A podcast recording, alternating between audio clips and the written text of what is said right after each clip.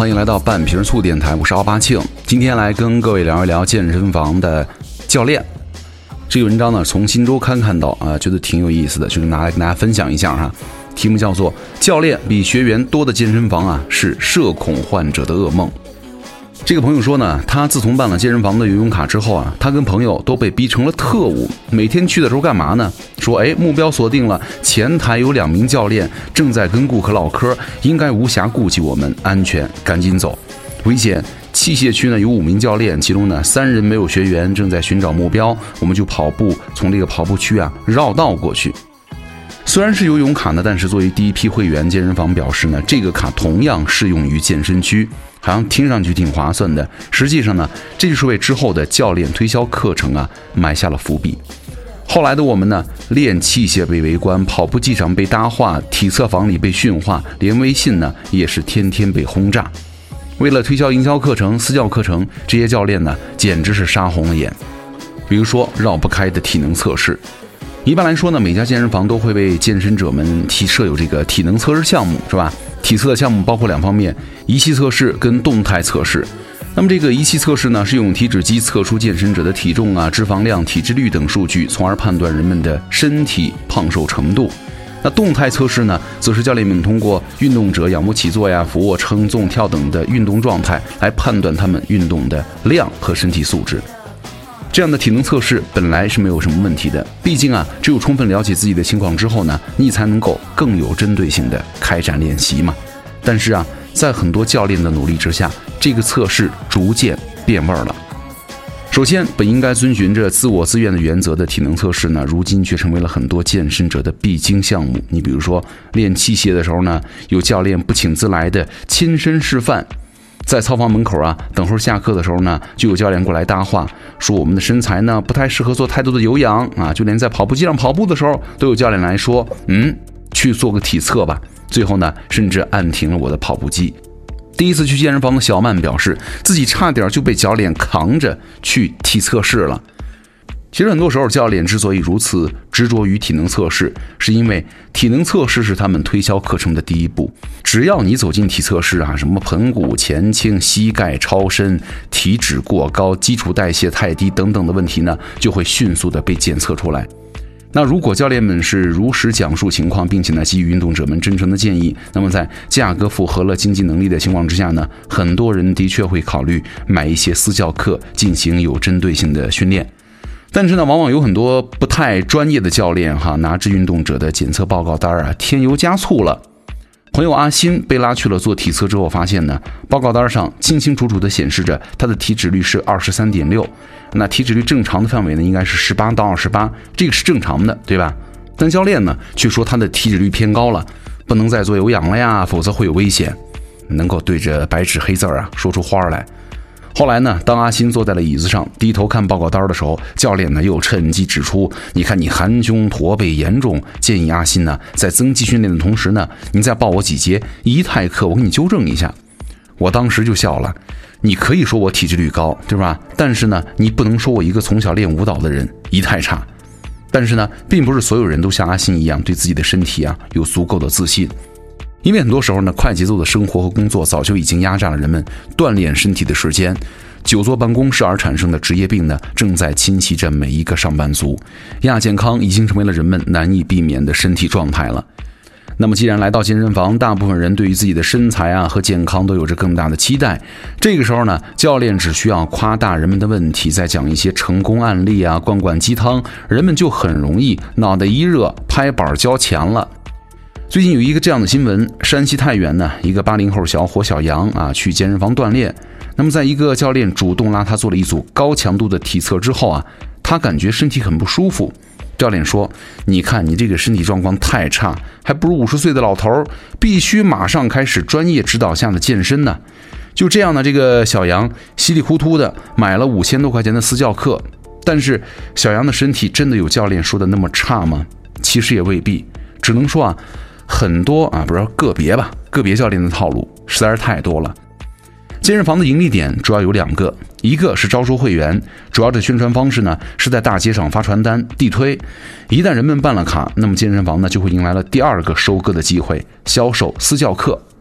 因为教练的体型呢更有说服力，同时呢，他们对于运动的这个这个专业啊更加的了解，所以说健身教练就成为了销售自己课程的一个不二人选了。也就是说，健身教练呢早就不是单纯的技术人员，而是一个销售人员了。从事健身行业六年的小 A 呢，就说了，大部分的教练工资呢都是由底薪加课时费组成。那很多不正规的健身房啊，为了提高课程的销售量，会把底薪压得很低。这个呢，迫使教练们就会大多的发展学员。然后还有很多健身房呢，会给教练布置很重的销售任务哈，就是如果没有完成呢，还要接受什么俯卧撑啊、跑步啊，甚至剃头的处罚。所以说，在这么恐怖的规则之下呢，教练们只能够使出浑身解数，拼命的招收学员呢。这就让我想起了大学室友们的健身经历，就是去过几次健身房之后呢，室友跟一位健身教练熟络了起来。因为都住在大学城嘛，教练隔三差五就约室友去吃东西。他拒绝了几次之后呢，教练居然向室友表白了。我室友说：“啊，我以为他只想要我的钱，没想到他是连人带钱一起要啊。”室友想也没想就拒绝了。后来呢，这个教练果然又带着其他的学妹啊一起训练吃东西了。你看，威胁逼单、打感情牌这些销售的方式啊，可能都是在健身房内部培训的时候呢教给教练的方法了。就是小 A 说呀，很多教练就是算是把课卖出去了，也不一定能够把钱拿到手，就是因为如果学员不来上课，钱都是归健身房的。很多时候啊，健身房跟教练分配私教的费用呢，只有两种形式：一个是教练根据比例获得酬劳，比如说私教课全款五千元，教练呢与健身房五五分，那么教练只要出售课程就已经拿到了两千五百块钱了。不过呢，钱拿到之后，教练还会不会像推销课程那样热情的对待你学员呢？这个就要看教练的职业素养了。在其实大众点评啊等很多平台上，我们就可以看到很多学员的吐槽嘛。什么下课之前教练应该帮我拉伸放松的，结果呢，看到下一个学员来了就不管我了啊啊！我的教练呢，学员量太饱和了，每次我约他都约不到。教练呢，真的是翻脸比翻书还快啊！那另外一种情况呢，截然相反，教练天天催着你来上课，不明白原因的学员呢很费解，说我课都买了，我不去的话，教练不就是躺着把钱挣了吗？干嘛还一天到晚的催我呀？难道真的是恨铁不成钢吗？其实不是哈。这种情况说明，健身教练是根据课时来获得酬劳的。如果你不来上课，那么课程的费用呢将会全部归于健身房，教练呢一分钱也拿不到。所以这些死缠烂打也要推销课程啊、催着上课像催命一样的教练呢，也是健身房规则之下无奈求生的打工人。近十年以来啊，咱们中国的健身房数量呢呈现了爆发式增长。根据国家统计局的数据统计呢，二零一九年全国的健身房的总量已经超过了十万家了。但是人们好像对于健身教练的信任感却越来越低了。小 A 说，有时候看到学员练器械的时候呢，动作不规范，想去纠正一下，对方却毫不领情，甚至一句话也不愿意跟我们说。那怎么回事呢？造成这样的局面，一方面是教练给人留下了迫切推销课程的印象。另外一方面呢，是当代人逐渐的把健身看作是一件比较私密的事儿了。其实跟父母那代人不同哈，现在很多年轻人都有着轻微的社恐。那过于热情的教练呢，反而会让他们对于健身房产生抵触心理。有人说了，白天呢在上班的时候已经很辛苦了，又得社交，又得上班，面对同事，面对领导。下班之后啊，实在不想再继续面对健身房里应付那些教练了。同时呢，现代人的社交边界也在逐渐加强。那有人说啊，就不要说异性教练让我帮我按压腿啊、按摩了，就是他站在旁边打量我，我都觉得很别扭。有人说我只想在健身房做个透明人，实在不想有教练来点评我的身材。所以说，基于人们的需求呢，很多特别的健身房也开始冒出头来了。比如说，提供一对一训练服务的健身工作室。健身房呢，属于面面俱全的健身场所，有操房、单车房、有氧区、器械区、自由力量区，对吧？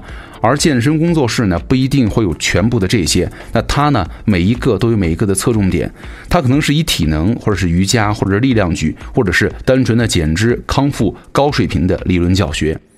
换句话说，健身工作室的成本不高，但是呢，教练往往非常的专业。而且现在啊，除了这个健身工作室呢，还有只允许女性入场的女性健身房，啊，各位，健身是件私密的事儿，对于女性来说呢，更是如此了。那体验过女性健身房的网友小咪就评价了，说终于可以穿上好看的健身服去锻炼了。另外呢，现在还有很多这二十四小时无人的智能健身房，微信扫码进门，按分钟收费，这样的全自助的健身房呢，也是深得年轻人的喜欢。那如果你已经是一个健身老手了，那么在无人打扰的健身房里泡着的确很爽。但是如果你是运动小白，恐怕还是得先找一个靠谱的教练入门。毕竟啊，健身它也是有危险性的。现在呢，一个健身房最大的亮点就是无人推销。总之，在健身者对于私密性、空间感的要求越来越高的当下，那些教练比运动者还多的健身房啊，确实是时候换个思路了。您说是吧？好，以上就是今天的半瓶醋的全部内容了。我是奥巴庆，咱们下期见了，拜拜。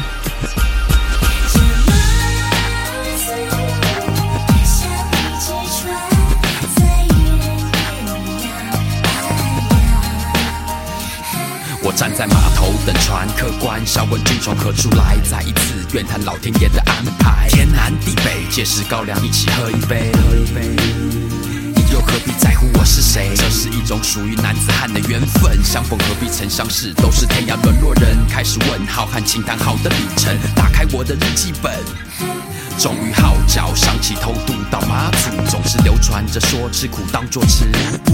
一群人浩浩荡荡，风尘仆仆，算命先抽支签占卜，我的前途拿来赌赌青春。有时候眼眶不自觉，只能认命，不能认输，只能相信老天爷的保庇退步，海阔天空，风平浪静。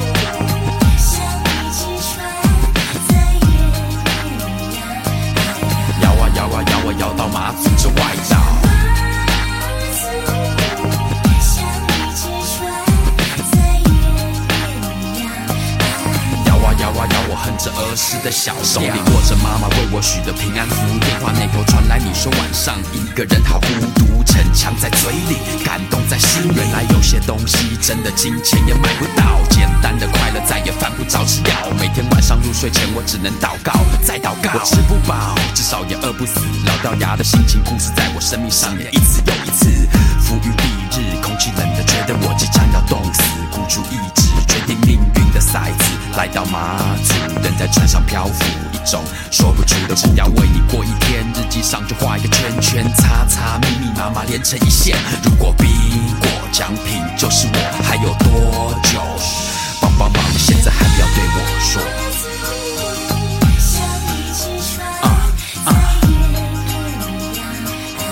摇啊摇啊摇啊摇到马祖这外岛。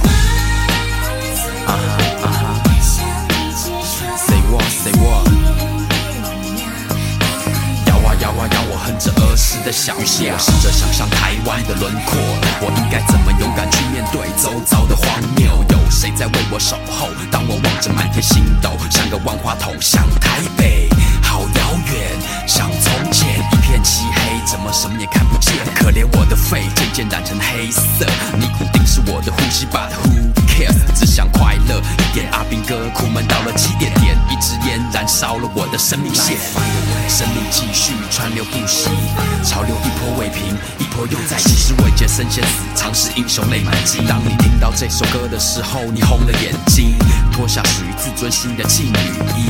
我总是轻轻哼着这句。